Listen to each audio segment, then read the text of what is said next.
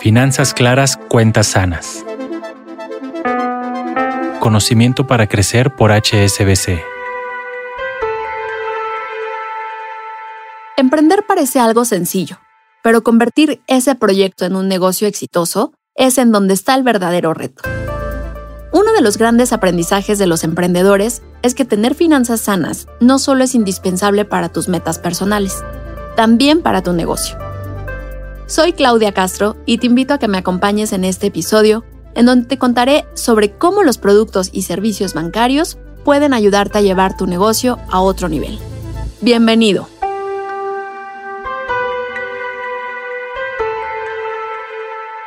Se estima que en México, más del 90% de las empresas son micro, pequeñas y medianas empresas, y que su contribución para el crecimiento de la economía es muy relevante. Sin embargo, muchas de las pymes no logran sobrevivir más allá de los primeros cinco años.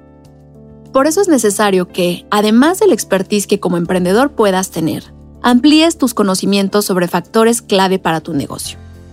Para este episodio platiqué con Juana Ramírez, directora general de Grupo Soin y presidenta de la Asociación de Emprendedores de México, quien me habló sobre lo importante que resulta este segmento de empresas para el país. Siempre es importante recordar que el 99.2% de las unidades productivas del país, es decir, de las empresas, son micro, pequeñas y medianas empresas. Es decir, fueron fundadas en México por un emprendedor o por una emprendedora. Y ese 99.2% de las empresas representa el 78% de los empleos formales del país.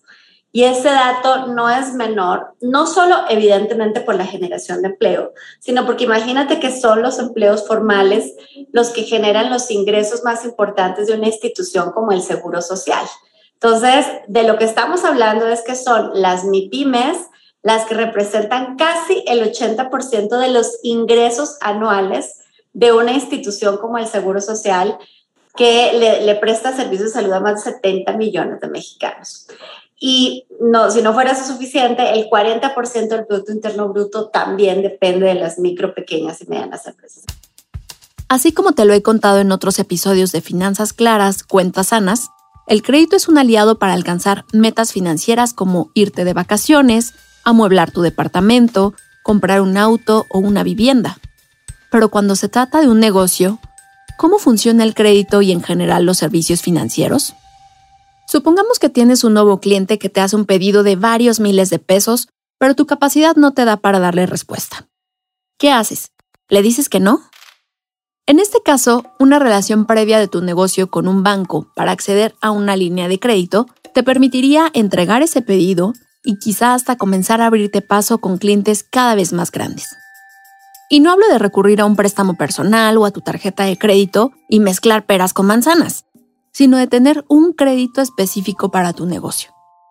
Sin embargo, y a pesar de las ventajas que puede representar para un negocio tener acceso al crédito, este sigue siendo un reto para los emprendedores en México y Juana Ramírez me compartió detalles y cifras sobre este tema.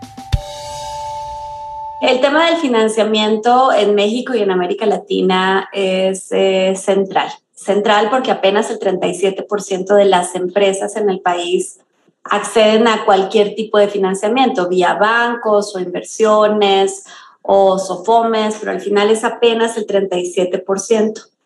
Y por eh, sectores económicos, mientras hay sectores florecientes y muy importantes para nuestra economía como el sector agrícola, en donde gracias justo a que la penetración del financiamiento es de más del 60% de las empresas tienen acceso a fondos, pues bueno, vemos un sector que es exportador, que dinamiza la economía, etc. En sectores como en el que yo participo, que es el sector salud, apenas el 3% de las empresas tienen acceso a financiamiento. Entonces, hay una, una brecha y una desigualdad muy importante porque adicionalmente tenemos como país el reto muy importante de la economía formal versus la, economía informal. Vamos a ver, si te pregunto, ¿qué es lo que limita la expansión de tu negocio? ¿En qué piensas? Muchos empresarios quieren poner el acelerador a su empresa teniendo puesto también el freno de mano. ¿Y a qué me refiero con esto? No puedes pensar en llevar a tu negocio al siguiente nivel si te da miedo formalizarlo, si le temes a la burocracia o al pago de impuestos. Independientemente de los retos que existen en cuanto a trámites burocráticos, incentivos fiscales o el uso que se le da a los impuestos que pagamos, también es cierto que como empresarios hay que ponernos las pilas en diferentes aspectos si es que queremos tener un negocio exitoso. La presidenta de la Asociación de Emprendedores de México me compartió su opinión sobre este tema. ¿A qué se enfrentan estas empresas cuando van a, buscar financiamiento? La primera es que muchos emprendedores arrancan también en el sector informal y, les toma mucho tiempo decidir ¿no? y, y pasar de una actividad eh, como persona física o incluso una actividad 100% informal a constituir realmente una sociedad por alguna de las, de las vías. Hay un desconocimiento importante, por eso hemos trabajado muchísimo desde la Asociación de Emprendedores de México en, generar, en darle las herramientas a los emprendedores para que conozcas cuáles son los diferentes tipos de sociedades y cuáles son las ventajas y desventajas que cada uno tiene. Es decir, si un emprendedor quiere en el futuro levantar inversión, puede ser que una figura como SAPI de CB sea lo más adecuado. Si en realidad no, no necesita socios y lo que quiere es formalizar su actividad, pues puede constituir una SAS a través de la página de la Secretaría de Economía y a costo cero y hacerlo en línea y empezar a formalizar su empresa.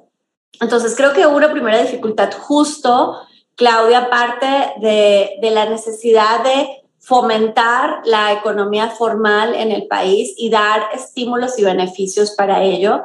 Dos, de formar, de educar a los emprendedores en estas alternativas de, formalización. De hecho, la página de la Asociación de Emprendedores de México está gratuitamente el manual legal del emprendedor que va llevando a todos los emprendedores por los pasos necesarios para formalizar sus negocios. Y el tercero también es un desconocimiento desde el punto de vista contable y financiero. Entonces, cuando finalmente hicieron su empresa y entonces se acercan a los bancos y los bancos les piden eh, estados de cuenta y les piden este, estados financieros y, hemos llevado la caja de la empresa como la caja de la casa, eh, pues no hay una historia que contar. Entonces, también allí no solamente fomentar la formalización desde el punto de vista legal, sino fomentarla desde el punto de vista contable y financiero. Y yo le digo a los emprendedores para que puedas contar una historia. La historia de las empresas no se cuenta con palabras solamente, se cuenta, se cuenta sobre todo con números. Llevar tu empresa al siguiente nivel no tiene que ver con el giro de negocio, sino más bien con que te plantees de qué tamaño quieres que ésta sea.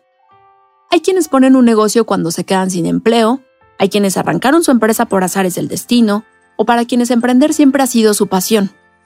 Pero independientemente de la razón por la que tengas un negocio, la diferencia entre un changarro y una empresa exitosa está en lo que tú como su líder estás dispuesto a aprender y llevar a cabo es importante entender que las vías de financiamiento vienen de la mano de la formalidad. O sea, si ustedes quieren eh, tener un crédito bancario, si quieren tener un inversionista, si quieren tener un socio, si quieren hacer negocios con empresas formales, va a ser necesario que constituyan una empresa en alguno de los modelos de sociedad mercantil. Entonces, creo que lo primero que hay que hacer es tomar esa decisión de apostarle a la formalidad.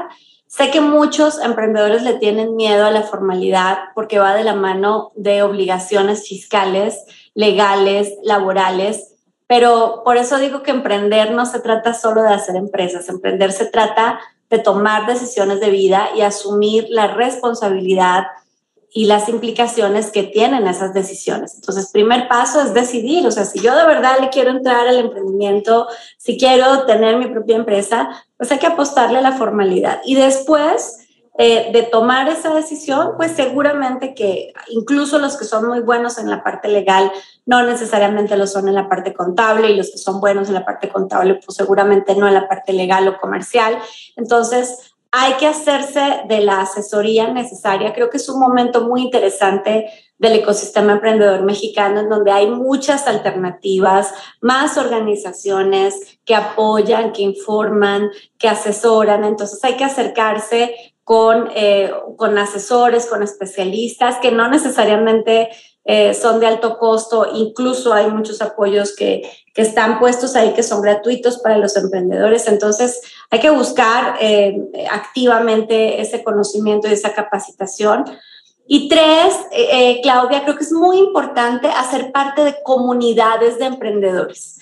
Nadie lo hace solo, lo hacemos en conjunto con socios, con colaboradores, pero también hacer parte de las comunidades de emprendedores es vital.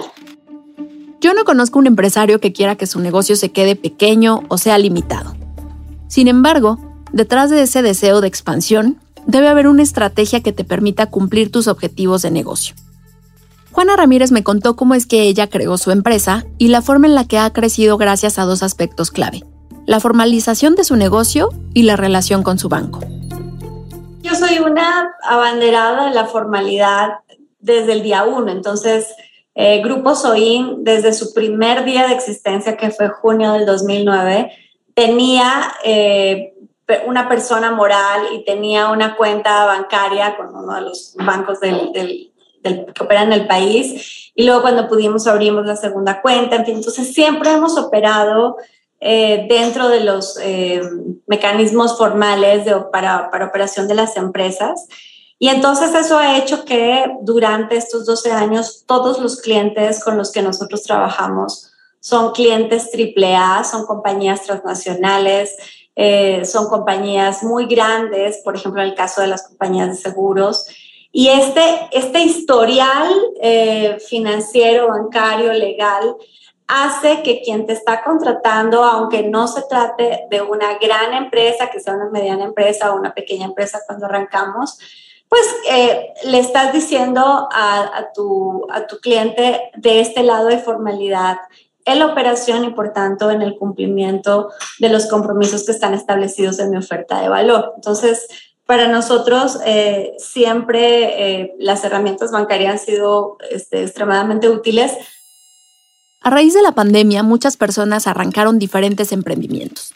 Quizá muchos de ellos puedan convertirse en una pyme, pero depende de qué tan dispuestos están a dejar que eso ocurra. Por ejemplo, resulta que descubriste lo bueno que eres en la cocina y ahora estás pensando en tener tu propio negocio. Arrancar con una cafetería o con un restaurante. Tendrás que pensar en cómo vas a cobrar. ¿Aceptarás solo efectivo? ¿Tendrás terminales punto de venta? ¿O consideras incluso usar CODI? ¿Ya pensaste en que será necesario tener una cuenta para tus gastos personales y familiares y otra para los de la empresa? La presidenta de la Asociación de Emprendedores de México me contó sobre los beneficios que obtienen los negocios que se formalizan y no le temen a la bancarización, y que por el contrario, ven a los bancos como una forma para crecer su negocio sobre bases sólidas. No me imagino un negocio escalable en la informalidad. La, la, escalabilidad está de la mano de la formalidad y además la escalabilidad segura con planeación, con mayor certeza, necesariamente necesita de la formalidad. Dos, los buenos clientes le compran a proveedores formales.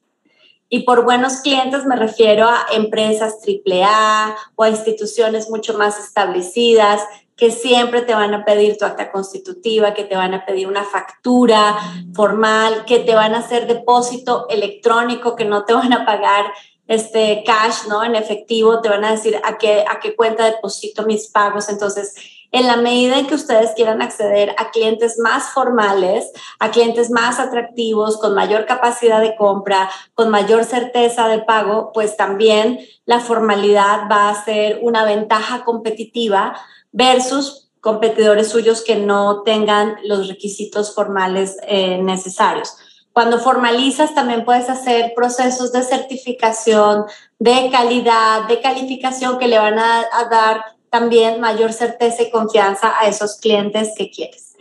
Tres, tercera razón que me parece un beneficio muy relevante es eh, a la hora de contratar colaboradores. cuando los trabajadores están en empresas formalmente constituidas, entonces eso también les da mayor certeza laboral, incrementa la probabilidad de que esas personas se queden en tu organización, que no busquen otras alternativas, ganas lealtad porque también estás demostrando compromiso y cada persona que contratas pues debe cumplir con los requisitos eh, vigentes en materia de seguridad social, de salud, eh, de, igual también de tributación. Entonces, una tercera razón por la que la formalidad vale la pena es justamente la atracción de colaboradores más, eh, más leales, más comprometidos y que también ellos encuentran condiciones dignas de trabajo. Ojo, que a las empresas ya no se trata solo de decir, es que yo genero empleo, se trata de decir, yo genero empleos de calidad en donde los trabajadores tienen las condiciones laborales adecuadas. Una cuarta razón que fortalece los beneficios de formalizar sus negocios es la seguridad en las transacciones.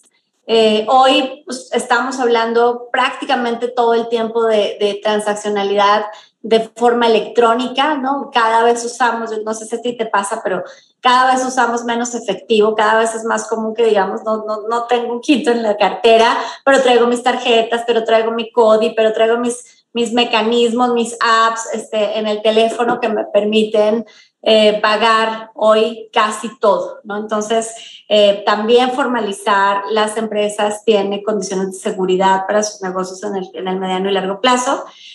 Una quinta es estar eh, en la ola del comercio electrónico. Los, los negocios, hoy el 53% de las empresas que encuestamos en la SEM incrementaron sus ventas en línea a partir de la pandemia. Ya tener un carrito de compras, este, generar algún tipo de, de comercialización electrónica a partir de las redes sociales, a partir de las herramientas que ofrecen otras plataformas, pues es el día a día y si ustedes no, no están bancarizados, si no tienen una, una organización formal, pues definitivamente sus negocios no van a poder acceder a los beneficios del comercio electrónico. Y finalmente, eh, como sexto eh, beneficio de la formalización es justamente el acceso a financiamiento. Algo que me hizo mucho sentido con esta plática que tuve con Juana Ramírez es sobre cómo la relación con un banco va incluso más allá de tener un crédito. La profesionalización de tu negocio no solo te permite acceder a un financiamiento para el momento que lo requieras, sino también establecer y consolidar una relación con tu banco que te acompañe durante el crecimiento de tu empresa. Tener asesoría de primera mano sobre pagos, cómo utilizar las aplicaciones de tu banco a tu favor y cómo ofrecer una mejor experiencia a tus clientes a través de las herramientas que tienen las instituciones son algunas de las ventajas de este acercamiento. Esto fue lo que me explicó la presidenta de la Asociación de Emprendedores de México. Hay que buscar financiamiento incluso cuando uno no lo necesita, o sea, generar líneas de crédito, tener una buena relación bancaria, si hoy no necesitan mucho financiamiento, pero tienen la oportunidad de, tener alguna línea crediticia, generen ese historial, porque si su empresa sigue creciendo y esa es la idea que todos tenemos y que todos queremos, pues entonces en ese momento vas a tener la historia necesaria para que esa institución bancaria te crea o para que otra institución bancaria a partir de tu historial y de cómo ha ido este, creciendo tu negocio, pues también pueda apostarte. Entonces, eh, creo que es bien importante. Esa otra que, he aprendido es así como tenemos una conversación con nuestros clientes o nuestros proveedores acerca de nuestra empresa, también es importante mantener esa conversación abierta con los ejecutivos del banco que elijamos. Como lo escuchaste en este episodio, un empresario exitoso requiere incluir en su visión elementos que le permitan profesionalizarse. Si le temes a tener una tarjeta de crédito, por supuesto ni siquiera considerarás tener un crédito para tu negocio. Pero si comienzas a cambiarte el chip en cuanto a tus finanzas personales, a reconciliarte con el dinero y hacer lo mismo en lo que respecta a las finanzas de tu empresa, tienes mayores posibilidades de alcanzar las metas que te propongas. Gracias por haberte sumado a este episodio. Soy Claudia Castro y te invito a que te suscribas a tu plataforma favorita y me dejes tus comentarios.